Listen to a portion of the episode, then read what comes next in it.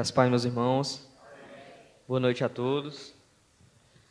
Queria agradecer a oportunidade de poder, essa noite, estar servindo ao Senhor, servindo a sua igreja, através do compartilhamento da palavra. Peço aos irmãos que abram suas Bíblias na terceira carta de João, em 3 João, capítulo, versículo 1.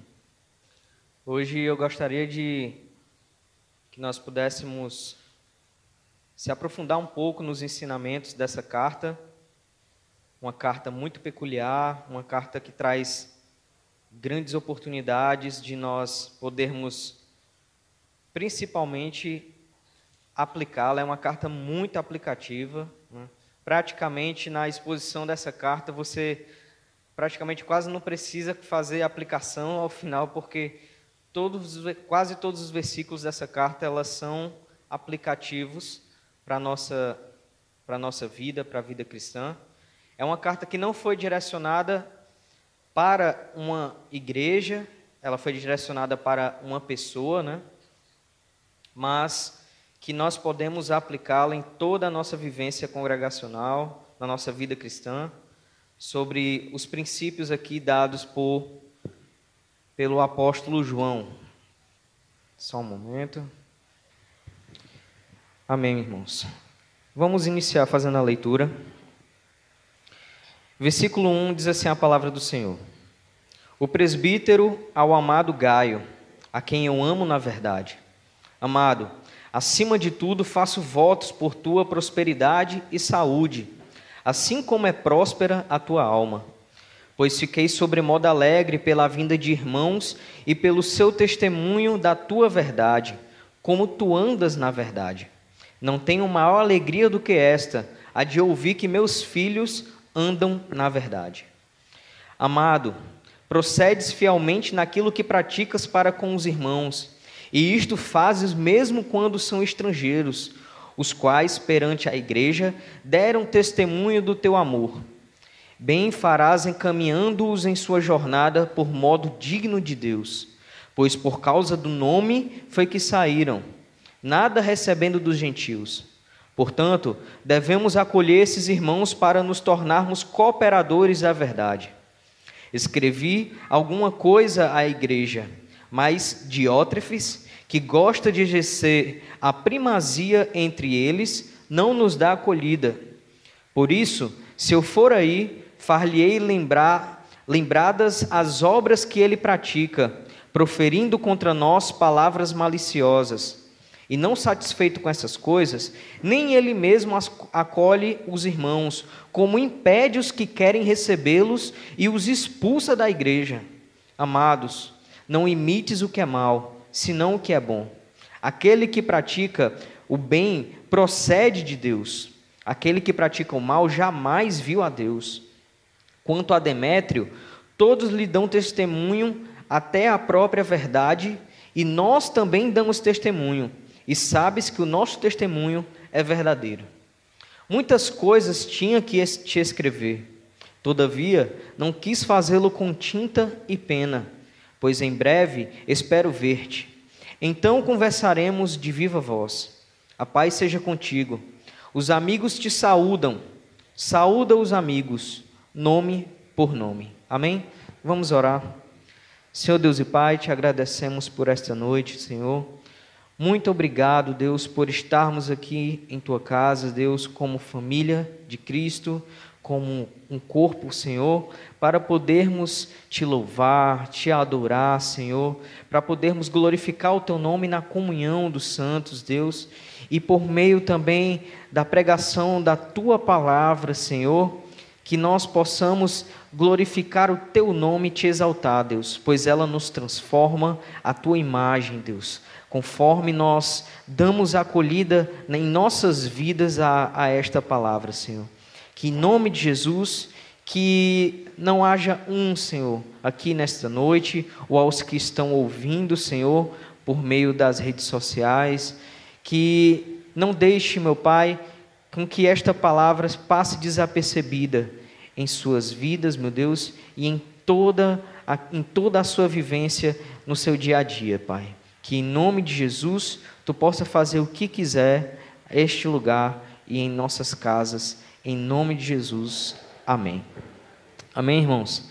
Irmãos, é, da mesma forma que esta carta ela é bem aplicativa, ela é um desafio muito grande poder trazer esta, esta palavra nessa noite, é, principalmente porque possivelmente a melhor pregação que eu já vi na minha vida é, foi quando eu vi Augusto Nicodemos pregar essa mensagem na Igreja da Trindade, eu estava presente, no momento eu ainda fazia parte da missão é, da, da Visão Mundial, e eu ali pude ver e eu fiquei maravilhado com essa mensagem, pelas aplicações que nós podemos trazer.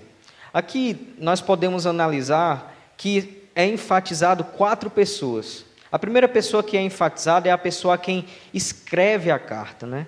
No caso, é a pessoa que envia a carta, que é o apóstolo João, que se autodenomina no versículo 1 de o presbítero, né? Nós vemos que ele aplica também nas outras, é, em outras cartas, na outra carta dele, ele também se chama da mesma forma. A outra pessoa presente aqui nessa carta é Gaio. Gaio possivelmente era um dos líderes das igrejas no lar, naquela região da Ásia Menor, aonde o apóstolo João ele trabalhou sobremaneira para implantar e para fazer com que o evangelho pudesse se expandir naquela região, que era uma região muito estratégica para alcançar novos lugares a partir de lá. Então, Gaio, que é, nós não podemos ter certeza ou dar uma indicação certa sobre quem era este Gaio, porque Gaio era um nome muito comum é, em meio aos romanos, muito comum mesmo. Nós vamos ver no Novo Testamento é, possivelmente ser enfatizado o nome Gaio em três pessoas diferentes. Em Romanos você fala sobre Gaio, em Atos fala sobre Gaio, mas nós não podemos dizer com certeza, com precisão, quem era este Gaio. Mas nós analisamos pela carta e pela forma como João fala de que ele sim era um dos líderes da igreja naquela região. Outra pessoa também que é bem enfatizada aqui é Diótrefes, que era um outro líder de uma das igrejas também naquela região, que ele vai ser o total contraponto dos, daquilo que é, João fala sobre a pessoa de Gaio. Nós vamos analisar aqui muito sobre como ser e como não ser um cristão e um líder a partir da visão do apóstolo João. E, finalmente, ele vai falar sobre Demétrio. Demétrio possivelmente foi aquele a quem levou a carta àquela região e entregou a Gaio. Né? Possivelmente ele era um missionário, um mestre é, também na palavra, itinerante, e ele chegou naquela, naquele momento e entregou a carta a Gaio, é, e também pôde falar com as igrejas naquela região. Então, possivelmente, quando João fala para Gaio sobre Demétrio, e ele dá a si mesmo como um testemunho para Demétrio, para que ele pudesse ser bem recebido. Vamos iniciar aqui, e eu gostaria de fazer de versículo a versículo, já seguindo até o versículo 15, amém? É, iniciando, como já falei, é, João ele fala e inicia falando a si mesmo, o presbítero ao amado Gaio, a quem eu amo na verdade. Essa carta ela vai enfatizar bastante essa palavra, verdade. E nós vamos entender talvez um pouco do porquê João ele traz é, essa força mais enfática sobre a palavra verdade nesse, nesse contexto falando a Gaio. E aqui nós já podemos ver uma coisa maravilhosa. João é chamado nos evangelhos como o apóstolo é, mais íntimo de Jesus, né? É, João que teve a graça de Deus de ser o único apóstolo que morreu de morte natural, né? de mortes naturais, mesmo perseguido, mesmo preso, porque ele estava preso na ilha de Patmos, era uma prisão aquela ilha, mas ele teve a graça de Deus de poder ser o último a morrer e além de ser o último, de ser aquele a quem iria morrer de morte natural, né? Todos os outros, pela historicidade né, da, que nós temos da, dos primeiros escritos daqueles, do primeiro século, segundo, terceiro século, possivelmente todos os outros tiveram morte por meio de perseguição, né? Cabeças cortadas ou queimados. É, Pedro, pela tradição, é dito que foi pendurado de cabeça para baixo. Mas aqui o apóstolo João, ele de uma forma humilde, né? de uma forma é, muito simples, ele se chama o presbítero. Em algumas é, citações aqui também, é, fala como se ele estivesse enfatizando a respeito justamente da idade dele. É como se ele estivesse dizendo assim, o velho, o presbítero. Mas ele fala como de uma forma íntima.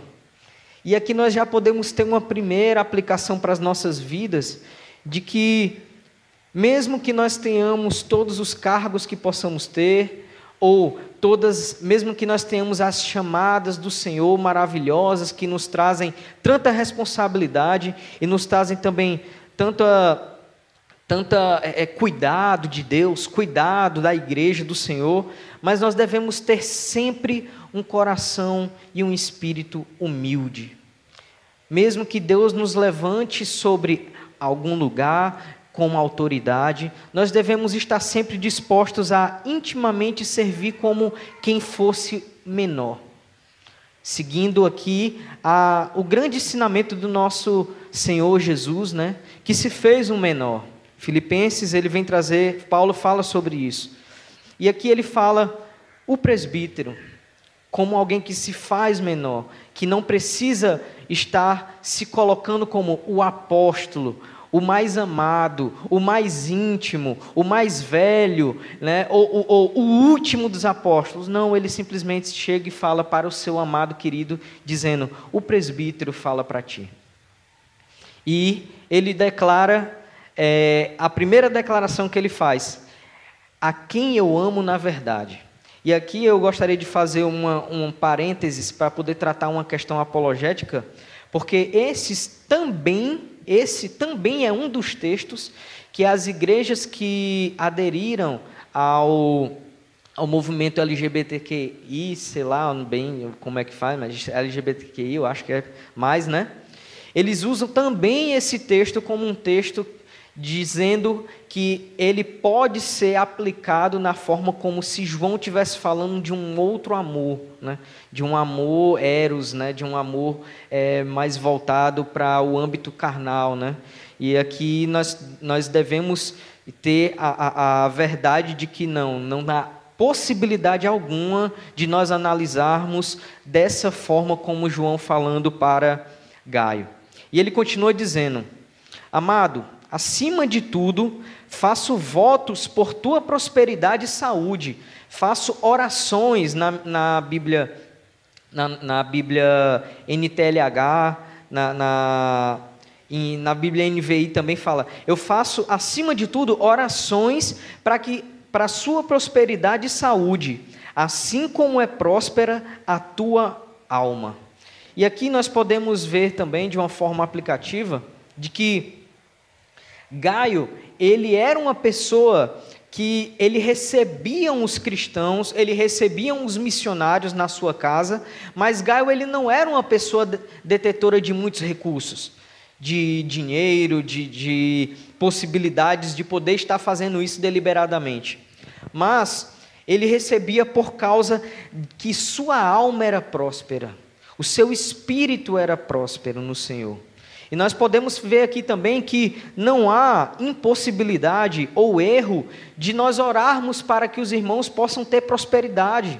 Prosperidade na saúde e prosperidade nos seus bens financeiros, né? Aqui, é, infelizmente, nesses últimos dias, nós ficamos sabendo que o, o presbítero Severino possivelmente está né, tá cometido de uma doença, possivelmente levantou a, a, questão sobre o Covid, né, em nome de Jesus que não seja. Então nós podemos orar para que ele haja prosperidade na saúde do presbítero Severino e devemos orar, na verdade. Nós devemos fazer isso. E aqui ele fala de uma forma incrível, porque ele diz: Eu gostaria que você fosse próspero financeiramente e, no, e de saúde, como você é no seu espírito e na sua alma. Olha como você se comporta, Gaio. Olha como todos, mais à frente a gente vai ver, como todos que passam por sua casa voltam até mim com é, palavras e, e dando verdade do testemunho do seu acolhimento para com eles. Então eu oro e eu peço ao Senhor que essa prosperidade que há no seu espírito, ele possa também chegar na sua vida comum, na sua vida de saúde e na sua vida financeira. E ele continua dizendo no versículo 3: Pois eu fiquei sobremodo alegre pela vinda de irmãos e pelo seu testemunho da verdade, de como tu andas na verdade. Olha só, nós vamos ver aqui mais uma vez o João, o apóstolo João, enfatizando a questão da verdade. Irmãos, é, essa carta, ela é uma carta que ela está depois proposta colocada depois de 2 João, e possivelmente é, foi feita assim, porque grande parte dos teólogos falam que essa é uma carta que não pode ser lida sozinha. Você vai conseguir entender um pouco melhor a profundidade da carta se você também fazer a leitura de 2 João. Nós vamos ver em 2 João, João falando de uma forma para como nós, como aqueles cristãos, não deveriam recepcionar as pessoas que estavam chegando até elas. Né? No caso ali, estava havendo grandes problemas na questão de falsos ensinos, em cristãos que estavam se dividindo entre o judaísmo e os ensinos de Cristo, e também cristãos que estavam colocando a cultura dentro da tentando impor a cultura dentro dos ensinos cristãos nas igrejas da Ásia Menor, naquela região onde João era tinha levantado é, discípulos e pastores e tinha evangelizado de uma forma mais direta. E então nós entendemos por que, que João é tão enfático sobre viver na verdade. Essa carta não há uma não há vamos dizer assim, um pensamento único sobre quando ela foi escrita. Algumas pessoas falam que ela é a primeira carta das três cartas de João, ela é a primeira a ser escrita. Então, possivelmente ela foi escrita na década de 80, mas outros acreditam que ela foi a última a ser escrita, então ela poderia ter sido escrita na década de 90, fim de 80, início de 90. Isso tendo acontecido, nós percebemos que possivelmente João quando ele escreve a Gaio, não estava vendo ainda os problemas de acolher as pessoas com os falsos ensinos. Então ele não trata aqui sobre isso. Ou então, falando aqui diretamente para Gaio, já estava acontecendo esses problemas, e esses problemas possivelmente já estavam sendo um pouco mais resolvidos, e aí ele fala para Gaio sobre agora ele ter e, e continuar acolhendo os missionários que eram enviados por meio dele para aquela região. E era uma região de passagem, não era uma região onde os missionários chegavam e ficavam para poder estar ali é, criando outras igrejas, mas era uma região onde os missionários vinham e ficavam por um tempo para poderem, a partir de lá, alcançar novas, novas terras. E ele segue dizendo: Não tenho maior alegria do que esta, a de ouvir os meus filhos, de ouvir que os meus filhos andam na verdade. Irmãos, nós analisamos aqui e vemos uma coisa maravilhosa. E essa noite foi cantado aqui é, um louvor né, mais de exaltação. E nesse louvor me atentou muito quando foi cantado, quando diz assim: Todos os povos te exaltarão de geração em geração. Né? Para que todos os povos exaltem o Senhor, é necessário que algo aconteça. É necessário que o Senhor possa ser conhecido em todos os povos. Mas a grande verdade é que de dois terços da terra ainda nunca ouviram falar que Jesus é o Senhor. Dois terços da terra ainda não puderam ter a possibilidade de se sentar numa igreja e poder ouvir a palavra de Deus. E a grande verdade é que do um terço que pode vivenciar isso, possivelmente 40% dessa população eles vivenciam isso em uma situação de perseguição, ou dentro de cavernas, ou em lares escondidos, sem placas, sem poder louvar audivelmente, né? Existem igrejas no Egito que é, eles louvam, se eles fossem louvar esse louvor de exaltação, eles louvariam assim: todos os povos te exaltarão, te adorarei, Senhor, aleluia, te adorarei por tudo que és. Esse seria o máximo da voz que eles estariam louvando ao Senhor. E alguns outros irmãos e diáconos servindo na entrada da caverna, porque isso eu estou falando sobre lugares subterrâneos. E os diáconos na entrada da caverna, dispostos a darem suas vidas para que a igreja possa continuar se reunindo naquele lugar. Então, aqui, João de olha para Gaio e diz: Eu não tenho maior alegria do que ver os meus filhos andando na verdade. A maior alegria para todos nós deve ser ver com que novos adoradores possam ser formados e vê-los andando na verdade. Não apenas ouvindo sobre Jesus é o Senhor, não apenas sabendo que essa palavra pode chegar até uma, uma, um local e até o ouvido de algumas pessoas, mas a nossa alegria tem que ser com que estas pessoas possam desenvolver as suas vidas andando na verdade. Mas o grande fato aqui, irmãos, é que isso só vai ser realidade quando eu e você, que estamos num, num, país cristianizado, num país onde a grande maioria são de cristãos, somente acontecerá isso, onde todos os povos exaltarão, quando estes povos puderem viver dessa forma, andando como filhos na verdade. E aqui nós podemos aplicar em nossas vidas, e existe também aqui uma coisa que nós devemos pensar para nossas vidas. Irmãos, eu tenho plena convicção, né? Eu não sou pastor, né? mas é, como missionário, esse ano, esse ano agora está fazendo 13 anos caminhando em missões.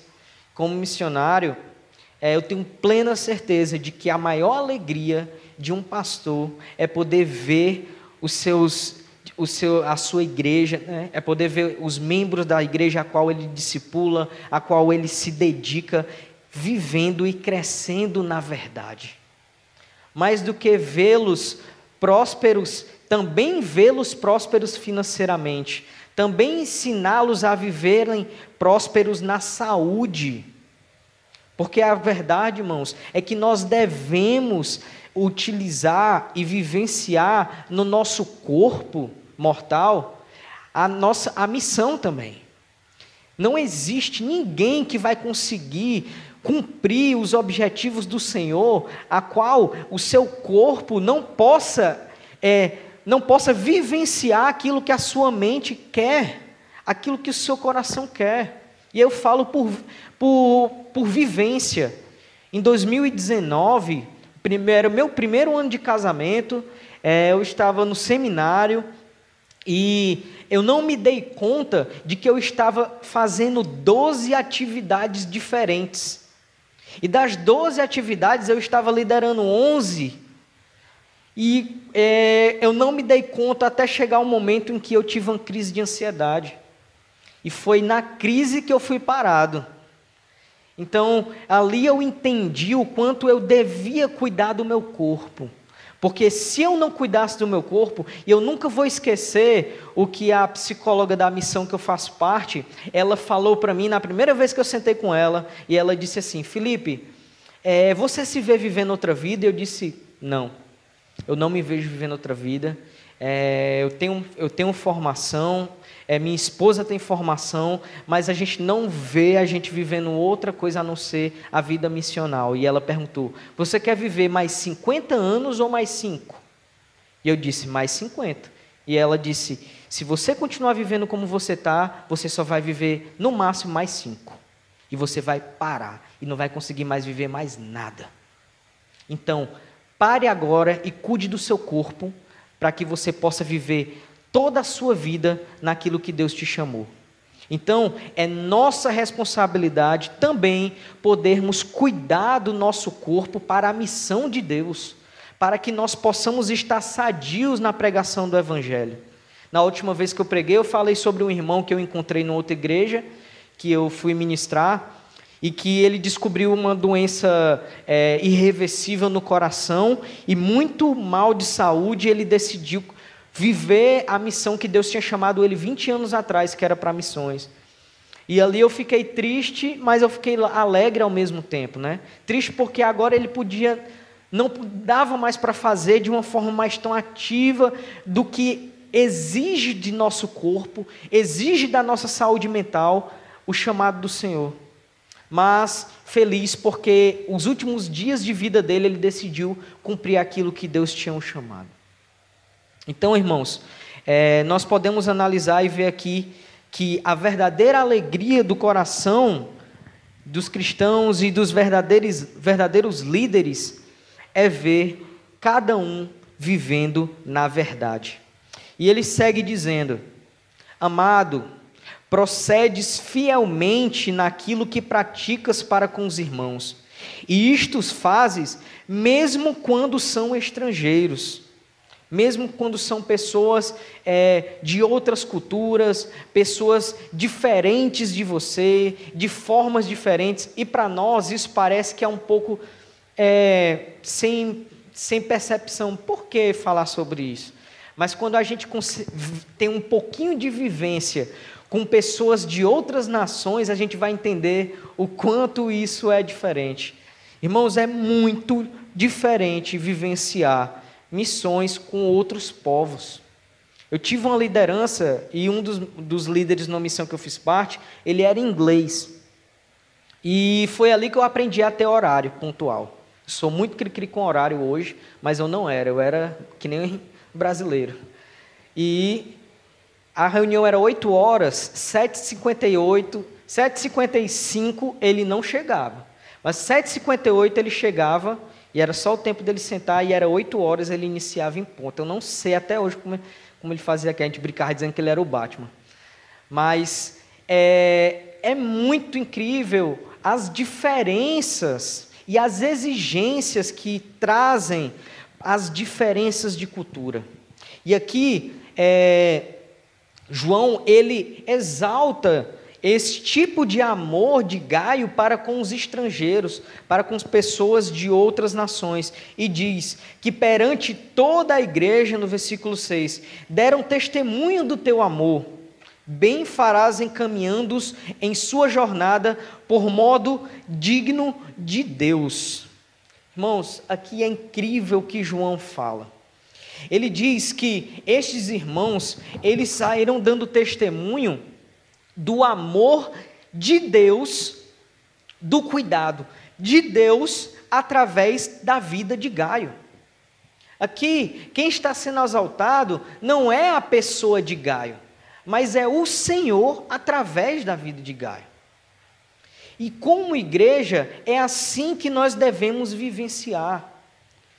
Uma das coisas que faz com que é, nas nações, uma das coisas que quando a, aquela região que está sendo evangelizada, quando eles começam a se abrir um pouco para o evangelho e eles entendem que um povo lá do outro lado do mundo se organizaram, oraram, enviaram, mantém, se mantém orando, se mantém é, é, mantendo a missão, para que eles pudessem ouvir a palavra, irmãos, para eles isso é motivo de testemunho, de glorificação a Deus. Um dos grandes testemunhos do Evangelho chegando a todos os povos é quando eles se deparam com homens, mulheres, famílias que são enviadas por nações que nunca tiveram um contato com eles por, por igrejas que nunca tiveram um contato com eles, e eles olham e pensam: por quê? Por que nos amam dessa forma? E quem é glorificado é o Senhor. E isso é motivo para que eles possam se quebrantar ainda mais. E não somente eles. Nós vamos falar um pouco mais à frente com o que João fala.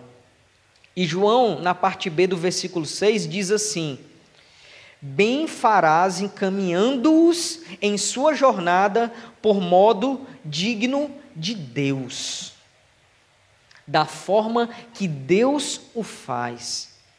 E aqui, irmãos, eu gostaria de fazer um adendo, porque aqui João não está dizendo de que ele fazia de uma forma especial em relação aos outros irmãos da igreja daquele local, ou em relação às outras igrejas que estavam naquele local, mas de que ele fazia isso porque o foco de Gaio era quem? Era o Senhor. Então, ele não se comparava aos outros ele não olhava pelo que os outros faziam ou poderiam fazer. Ele olhava e o espelho dele e o que, o que iluminava todas as ações de Gaio, recebendo os missionários, encaminhando os missionários, é, acolhendo em sua residência e dando suporte em todos os âmbitos para eles, porque ele olhava para Deus e dizia: O Senhor é que é a minha, o meu foco. É olhando para Ele que eu consigo ver que eu necessito, que eu sou convocado a viver dessa forma para que o Evangelho possa prosperar. Porque, irmãos, acontece muitas vezes de que nós é, olhamos muito para o nosso lado, nós olhamos muito para o que está sendo feito, até mesmo na nossa comunidade. A gente pode pensar assim: poxa, minha comunidade faz tão pouco para que o evangelho é, possa prosperar entre os povos não alcançados. Não é o caso de Fragoso. Fragoso, eu é, conheço de conversar com os presbíteros e com os irmãos mais antigos, de que desde as construções aqui, a igreja sendo construída, mas nunca deixou de ofertar para missionários. E, e, eu e Joana podemos falar, porque mesmo antes de estar na igreja de Fragoso, nós recebemos ofertas da, daqui, de irmãos daqui, é, mesmo nós não sendo, não, não sendo membros dessa igreja, mas sendo membros da igreja do Senhor no mundo, e nós fomos mantidos e foram mantimentos que foram respostas de Deus. Porque a verdade, irmãos, é que o, para que o evangelho prospere até os povos não alcançados, e aqui também no Brasil, nas regiões onde é difícil, a, é difícil a implantação de igrejas, ou existem muitas igrejas, mas poucas igrejas que são fidedignas, que são fiéis ao Senhor, fiéis à palavra, que se propõem a poder servir a comunidade, a fazer projetos e trabalhos de forma é, que possam glorificar a Deus e de forma que possam ser relevantes para aquela sociedade onde, onde eles estão inseridos. Mas nós devemos analisar e ver, porque é, para que isso aconteça, é papel da igreja. A igreja é que é convocada para isso. Eu, não, eu já perdi o número de vezes que as pessoas perguntaram para mim: Mas Felipe, tu não pode trabalhar, não? Eu disse: Posso. Posso. E eu faço isso todo dia.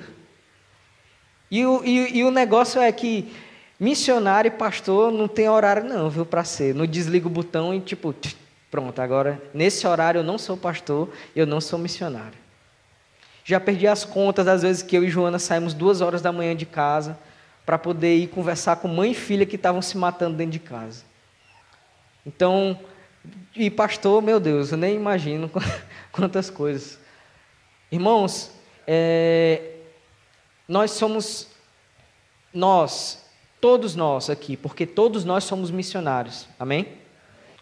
O cristão, ou ele é um missionário, ou ele é um impostor.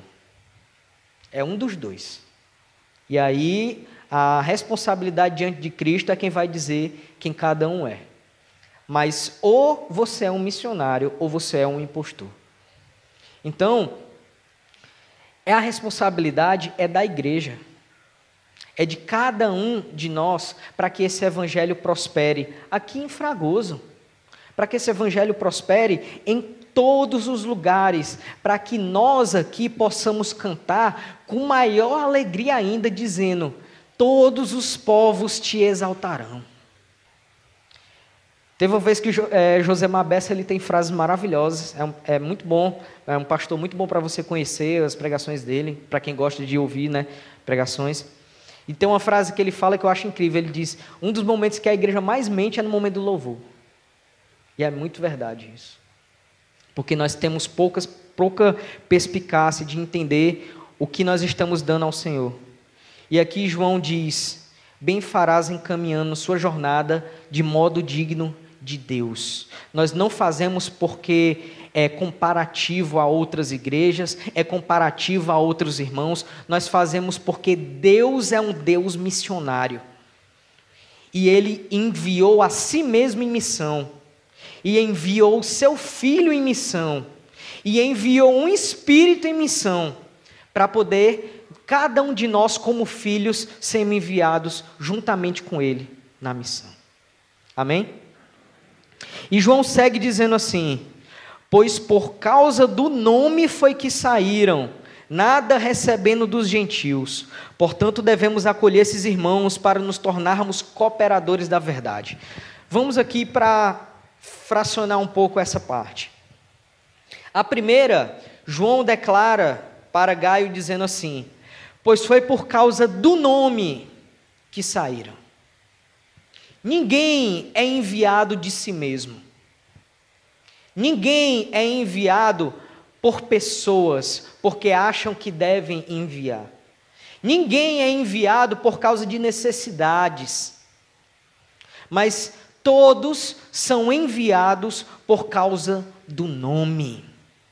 É no nome de Jesus, é pelo nome de Jesus e é para o nome de Jesus que todos os povos podem ser alcançados por meio dos filhos de Deus. Existe um louvor maravilhoso que diz assim: Nada nesse mundo se compara ao ser tocado pela glória de Deus. Nada nesse mundo se compara a ser tocado para a glória de Deus. E nada nesse mundo se compara a ser usado pela glória de Deus. Nada nesse mundo se compara, irmãos. Uma das maiores alegrias que nós devemos ter como filhos de Deus é olhar um novo adorador. Eu nunca vou esquecer um dia que eu estava numa igreja e que é, tava, uma pessoa tinha se convertido e no momento do louvor, aquela pessoa que não tinha tido nunca um contato com a questão congregacional e nada, e ela não aquele homem não sabia o que fazer no momento da adoração, e foi maravilhoso porque a única coisa que ele fez foi, sentado ainda, ele olhou para o céu, ficou com os olhos fixos, né? E ele levantou os dois braços, fechou o olho e ficou com os dois braços levantados, sorrindo, olhando para o céu. Foi uma das expressões mais incríveis de adoração que eu pude ver com os meus olhos. Um novo convertido. Ele não sabia o que fazer. Muitas vezes eu acho que a gente deveria desaprender um pouco o que fazer, para poder ser tão entregue e sincero. Senhor, eu não sei o que fazer, eu só, eu só vou me entregar e me render. Eu só vou ser rendido, Deus. E é maravilhoso porque é só pelo nome de Jesus. Irmãos, eu e Joana, a gente está se preparando há seis anos, eu um pouco mais de tempo, nós vamos passar mais cinco anos se preparando. Quando chegar na, na Indonésia, a gente vai passar mais dois anos se preparando para poder iniciar a missão. E a grande verdade é que tudo isso, e quando acontecer, de, se acontecer de a gente poder alcançar um, não foi porque a gente passou tanto tempo se preparando. Foi pelo nome. Foi pelo nome que nos enviou. Foi pelo nome que nos faz, fará estar lá. É pelo nome que fará com que nós permaneçamos lá, mesmo diante de tantas é, inconstâncias nossas, mesmo diante de tantos erros, mesmo diante de tantos pecados, mesmo diante de tantas falhas que nós temos, cada um está aqui por causa de quê? É pelo nome. É pelo nome que chegou um dia até você e fez com que você entendesse que você era um terrível pecador e deveria se render plenamente ao nome daquele que foi imolado por cada um de nós. Eu não sei quanto aqui vocês já ouviram falar sobre os, os moravianos. Foi um movimento que aconteceu a partir do movimento puritano. E possivelmente foi um movimento missionário mais importante a partir depois do momento ali dos, dos apóstolos. E existe uma história moraviana maravilhosa onde alguns jovens missionários eles foram até uma ilha que era uma ilha ligada a era uma colônia da Inglaterra e eles chegaram lá e chegaram para o senhor daquela ilha e conversaram com ele e disseram nós gostaríamos de vir aqui e nós não nós não precisamos de recurso algum seu nós só nós só gostaríamos de que pudesse nos dar abertura para que a gente pudesse é, ter intimidade, criar relações com esses escravos que moram nessa ilha. E aí nós gostaríamos de poder pregar o evangelho para eles. E o Senhor da terra disse: Não, não deixe que isso aconteça. Não é permitido que isso aconteça aqui. Então eles voltaram para casa e continuaram orando. E Deus deu uma estratégia para eles. E eles voltaram até o Senhor da ilha e eles disseram: E se nós nos entregarmos como escravos? O Senhor nos aceita. Um monte de homem jovem, forte. O que foi que o cara fez? Venha, aceito, pode vir. Então eles pediram apenas para que eles pudessem retornar às suas, suas casas e a partir dali voltar já como escravos. E eles se despedindo da família, aqueles jovens missionários, ali no porto, se despedindo para poder ir para a ilha, um dos pais pergunta para eles, diz assim: por quê?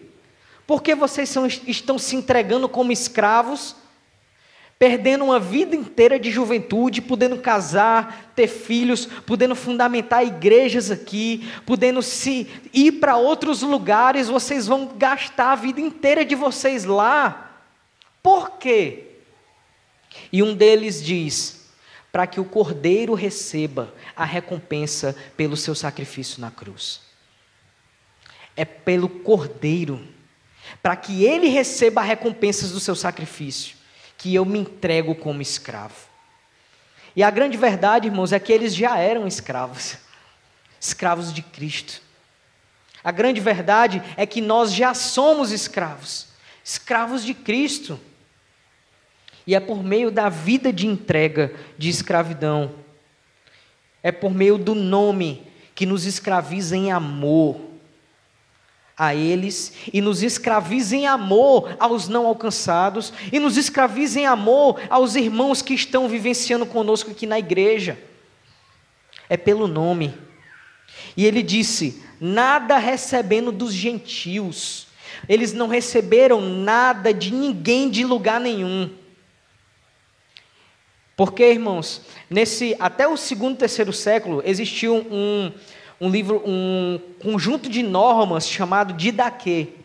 E no Didaquê, uma das normas do, Dida, do Didaquê era de que os missionários que eram enviados, eles não poderiam chegar nos cantos pedindo dinheiro, pedindo dinheiro para as pessoas, eu preciso de dinheiro, mais do que eles precisavam para se manter e para serem enviados. E o Didaquê diz que se estes fosse, fizessem isso, eles eram considerados falsos falsos mestres, falsos profetas, não deveriam ser recebidos. E deveriam ser enviados para as, para as igrejas da região, dizendo: não os recebam, porque são falsos mestres. Outra coisa também é que era mau testemunho para a missão de Deus e para as igrejas que estavam enviando aqueles missionários dizer que eles receberam dinheiro de gentios para poderem fazer a missão.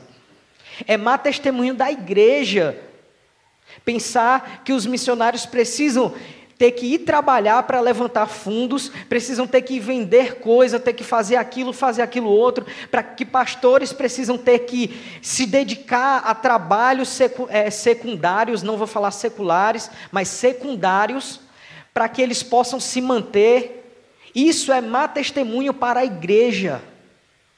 Porque a igreja é convocada a manter os seus líderes, os seus pastores, os seus missionários. E da mesma forma contrária, é testemunho ao Senhor para a igreja que assim faz de forma fiel. E é talvez por isso que João ora para Gaio dizendo: que tomara que você seja próspero. Eu peço a Deus que você seja próspero nas suas finanças e na sua saúde, como você é próspero no seu espírito, na sua alma. Portanto, devemos acolher esses irmãos para nos tornarmos cooperadores da verdade. Irmãos, nós acolhemos e nós damos todo esse suporte para a missão para que nós possamos ser cooperadores, para que nós possamos ser parte da missão, não observantes dela, não apenas assistidores. É muito bonito quando missionários muitas vezes, e muitas vezes é até exigido. Algumas igrejas que eu vou até se frustram, porque pensam que eu vou chegar lá com um notebook e mostrar um monte de foto de coisas que a gente faz, e pronto, no final a gente vai embora, e aí eles dão uma oferta e dizem amém, até o próximo congresso ou até o próximo dia de missões. Isso é nada, irmãos. Isso é falho. Uma das primeiras coisas que eu e Joana fizemos quando a gente se tornou líder de missão na igreja que nós éramos e fazíamos parte antes de vir para Fragoso foi acabar com o ministério de missões da igreja. Ó, a gente está acabando com o ministério de missões da igreja, todo mundo ficou, meu Deus, como assim? Dois missionários vêm, a gente fica lá expectativa e tal. Eu disse, não. não é... Ministério de missões na igreja é um atestado que a igreja não faz missão. A igreja é missionária, inteira, do, do, do que canta louvor até o irmão que apaga as luzes no final. Todos são envolvidos na missão de Deus. João ele, ele declara aqui para Gaio que nós devemos acolher estes para que nós possamos se tornar cooperadores. Nós devemos estar fazendo parte. Irmãos, não é dar o que sobra. Compartilhar não é dar o que sobra. É dar muitas vezes o que falta. E aí, ah, Felipe, mas como assim? Irmãos, eu vou falar uma coisa. Vou falar abertamente porque é a minha igreja, o que eu já falei para o presbitério e para os mais próximos. Eu e Joana, as pessoas que nos suportam em missão são missionários. Então, um casal está lá na África do Sul agora, esperando para ir para o Nepal. Eles precisam de quase, de mais de 2 mil dólares mensais para poder se manter lá. Os dois estão estudando, fazendo seminário, fazendo curso de inglês e esperando para abrir as portas do Nepal para eles irem para lá. E eles nos mantêm. Todo mês está lá é, no fim do mês está tá lá a oferta deles para nós. E a gente recebe, sabe por quê? Porque a gente sabe que eles fazem para a glorificação de Deus. E sabe o que, é que acontece? Nunca falta para eles. Como nunca faltou para a gente. Nunca faltou. Por quê? Porque nós somos partes. Olha o que é que João diz, voltando lá para o começo de novo: que você seja próspero nas suas finanças e que você seja próspero na sua saúde, como você é no espírito.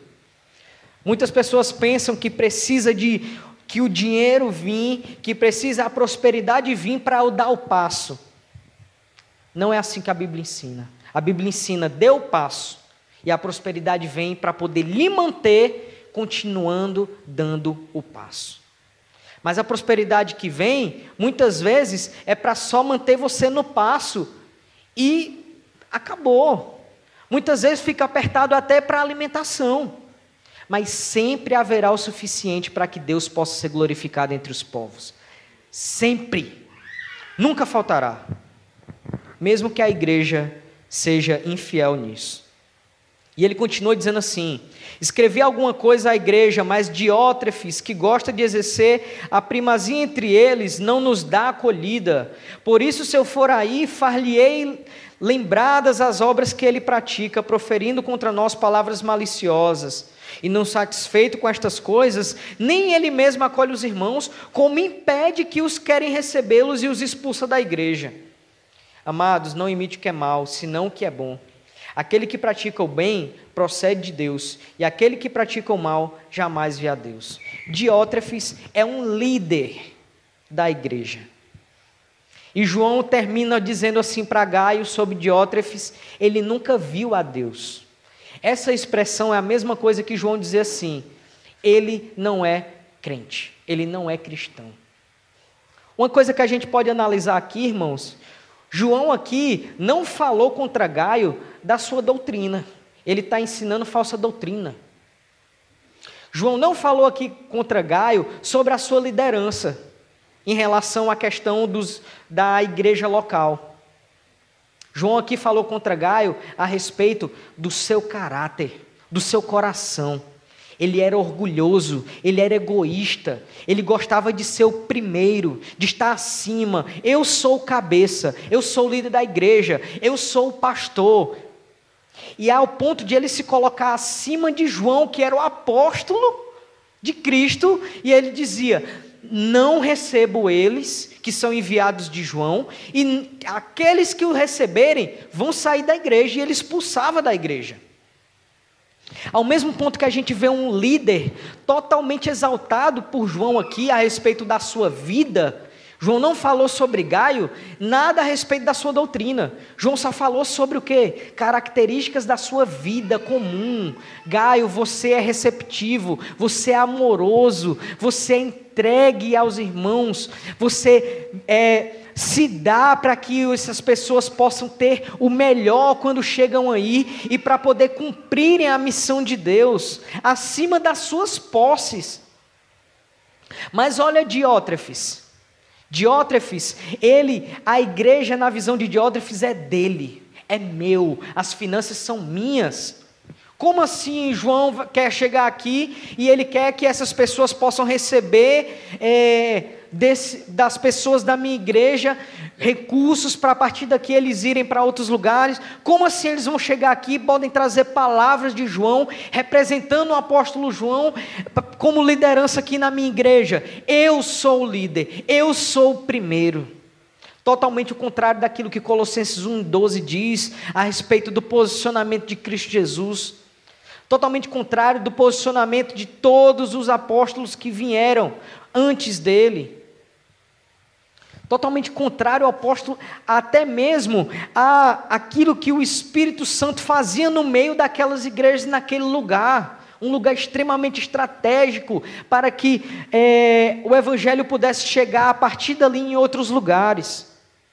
Diótrefes é a personificação daqueles que não são, como João diz aqui no capítulo 8, parte B, não são cooperadores da verdade. Não é só ter uma ortodoxia boa, não é só ter uma doxologia boa, não é só ter uma teologia boa, é andar na verdade, é ser fiéis na verdade, é ser amorosos na verdade, é serem acolhedores na verdade, é permanecerem na verdade. E ele continua dizendo assim: aquele que pratica o bem procede de Deus, mas aquele que pratica o mal jamais vê a Deus. Práticas. São as práticas que são faladas e conversadas. São as práticas. Ele está tratando aqui não de algo coloquial ou de algo que fica na filosofia, nas ideias. Ele está falando aqui sobre vivência, vivência do dia a dia. Esses dias eu tive a graça de, de ser convidado para dar uma aula no seminário que eu fiz parte.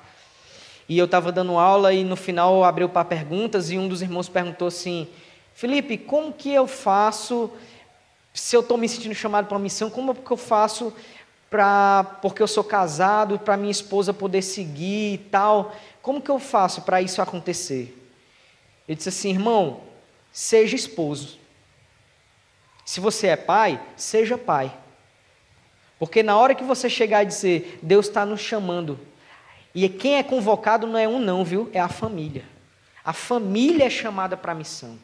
A convocação de Deus é chamar a família à missão, porque a missão não é pregar, a missão é adorar a Deus pregando o Evangelho.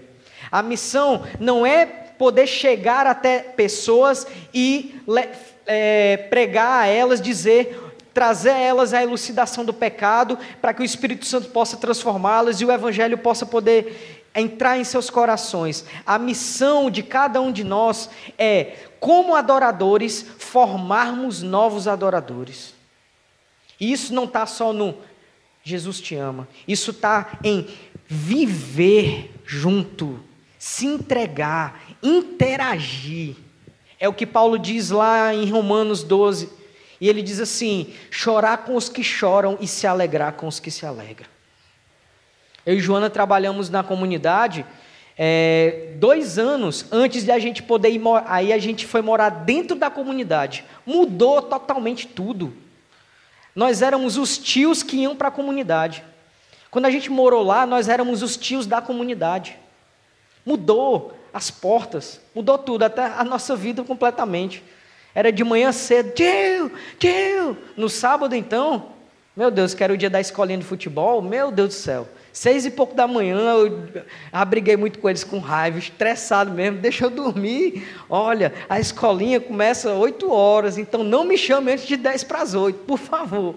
Seis e meia, estava lá em casa. Tio, tio, Irmãos, é viver, é entregar-se, é inteirar-se na vida um do outro. Porque aqueles que não praticam bem nunca virão a Deus. Quanto a Demétrio, todos lhe dão testemunho, até agora a própria verdade. E nós também damos testemunhos, e sabemos que o nosso testemunho é verdadeiro. Demétrio estava ali sendo recebido, e João ele dizia: este também anda na verdade, como nós também andamos na verdade, você sabe. Então, ele é um conosco. Olha só, irmãos. Quantos já saíram daqui? A gente está com o Otair Risalva pronto para poder voltar ao, né, ao campo transcultural. Eles estão em campo, tá bom, gente? Eles estão aqui nesse período, mas eles estão em campo, tá certo? Eles estão em missão. Descansar é uma missão também. Cuidar dos filhos é uma missão também. Cuidar da saúde é uma missão também. Tá bom? A gente já falou aqui sobre a questão holística, né? a visão integral da missão. É, então, quando eles voltarem ali para a região que eles estão trabalhando, eles estão voltando, mas eles continuam sendo um daqui. Eles continuam sendo um de nós. Eles continuam sendo a verdade que há em nós aqui, lá, sendo recebido pela igreja de lá, vivenciando as, as questões daquele local, daqueles povos. Então, a grande verdade é que todos os missionários, todos os pastores que são enviados, que estão trabalhando numa igreja local, são enviados para outros lugares, nem que seja um outro estado, um outro bairro, eles são um conosco, daqueles que estão aqui. Eles são um conosco. E ele finaliza dizendo: Muitas coisas eu tinha que escrever, todavia não quis fazê-lo com tinta e papel e pena, mas com tinta e pena, pois em breve espero ver-te. Então conversamos de viva voz. A paz seja contigo. Os amigos te saúdam. Saúda os amigos nome por nome. Eu acho maravilhoso essa parte porque ele fala o seguinte: ele gostaria de escrever muito mais para Gaio. Ele gostaria de continuar conversando muito mais com Gaio, falando sobre sobre talvez outras coisas, outros âmbitos, ou falando com uma conversa de amigos, né? Porque a gente consegue ver aqui que ele e Gaio, eles tinham uma, uma proximidade muito grande. Eles tinham uma, um, uma ligação muito grande, né? João ele era, ele era realmente muito amoroso, né? Talvez a gente pode, pode entender daí o porquê que ele que ele é chamado de, de o apóstolo do amor, né? Por causa dessa, dessa forma dele ser, dessa forma dele tratar os, o, tanto Cristo como também os, os irmãos. E ele diz assim: Eu quero ir conversar com você de viva voz. Ele falou isso também na segunda carta.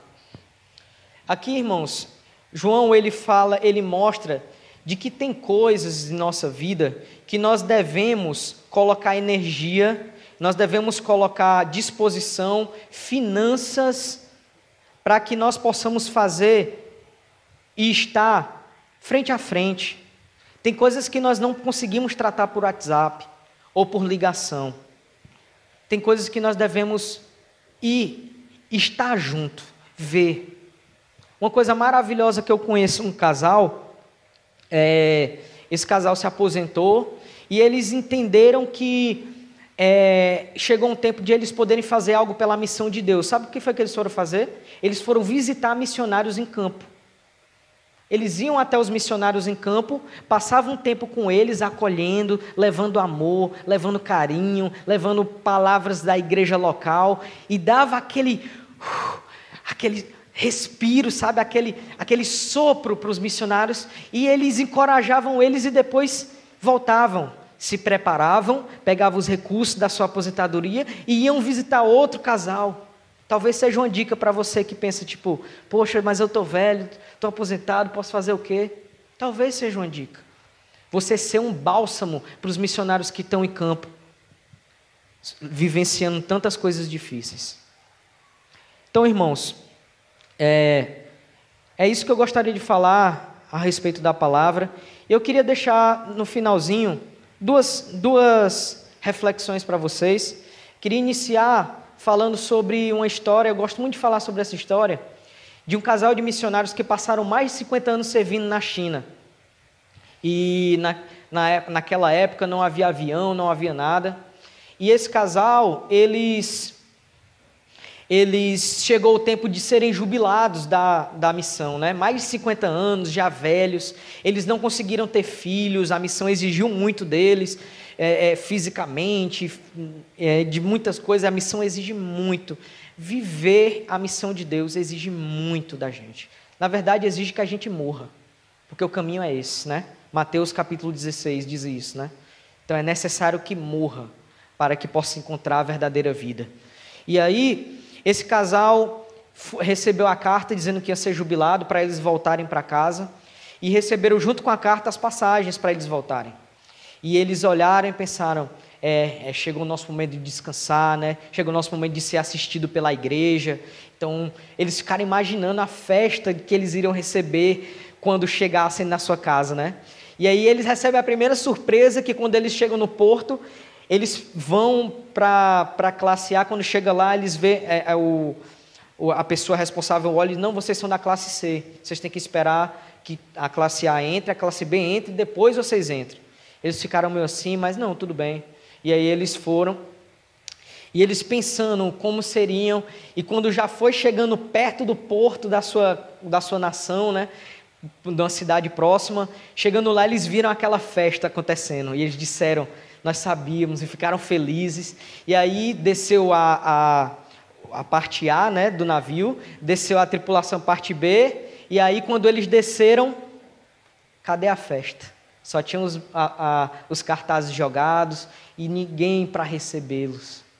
Então eles chegaram e foram indicados para um local. Ali eles pegaram um, um trem e pegaram um carro para poder chegar em casa. Eles pensaram: não, acho que em casa nós seremos recebidos. Quando eles chegam na casa, ninguém para recebê-los. E aí eles vêm, a casa está limpa, está tudo bem organizado, móveis e tudo, e eles entram. Só que o esposo ficou muito chateado. E ele, no momento de ira, ele grita para a esposa e diz assim: Pergunta ao teu Deus se é isso que ele tem preparado para a gente depois de mais de 50 anos de missão. Pergunta a ele, viu? Fala com ele aí, eu vou dar uma volta, quando voltar tu me diz o que é que ele disse para tu. E saiu. Mais ou menos uma hora, duas horas depois ele volta e ele encontra a esposa fazendo comida e chorando. E aí ele chega ainda com muita raiva e ele pergunta assim: E aí? Perguntou para o teu Deus? E a esposa balançou a cabeça, dizendo que sim. Ele respondeu, ela também balançou a cabeça dizendo sim. E ele perguntou: O que ele disse? E ela disse: Ele disse que nós ainda não estamos em casa. Ali ele se ajoelhou e se quebrantou e pediu perdão ao Senhor. Irmãos, nós não estamos em casa. O que é proposto para nós, a riqueza que é dada para nós, não está aqui, não, irmãos. Não é nada que você pode colocar no bolso, ou numa mochila, ou dentro de quatro paredes. Nada. A nossa verdadeira riqueza está na nossa pátria celestial. Amém? Eu queria finalizar com um texto do pastor Mauro Cruzeiro dizendo: Quem é você, missionário? É o nome desse texto. Quem é você, missionário? Se não um simples cristão. Quem é você, missionário? Se não alguém que leu uma ordem e obedeceu, que decidiu servir ao ser servido, que decidiu trocar seus sonhos pelos sonhos de Deus. Quem é você, missionário? Sem curso, sem mantenedores, sem passagem de volta, sem plano de saúde. Quem é você? Caiu na conta? Mandaram um e-mail? Esqueceram de mim? Será que é de Deus? Quem é você? Relatório pronto, saudade da família, saudades do campo, saudades de si mesmo. Quem é você, missionário? O pastor não vai abençoar, a igreja não vai entender, mas Deus quem falou. Missionário é vagabundo, chora sozinho, sofre calado, martela, carpina, cozinha, lava louças, sua roupa e lava banheiro. Vagabundo, cuida de vidas e esquece da sua própria. Quem é você, amigo, se não um simples mortal, aplaudido, apedrejado, enviado e às vezes manipulado? Faz selfie no shopping, na praia, compra perfume? Quem é você, missionário? Mochila nas costas, coração na mão, sorriso estampado cumprindo a missão. Quem é você, peregrino, que chora pelos outros e sorri com eles? Não tem lugar certo aqui, não tem descanso aqui, não tem ninguém aqui. Quem é você, missionário? Que a falta de amor não te cale, a solidão não te pare, a religião não te ingesse, que você não se venda, que você não se renda, pois a cruz é o seu lugar mais alto, o seu alvo. Que não falte intercessores, mantenedores, mensagem dos amigos, mas se tudo faltar e o rio secar e o homem falhar, não desista, pois sofrer por amor a Cristo é um privilégio somente daqueles que entenderam o que é ser totalmente dele de verdade. Deus abençoe a todos.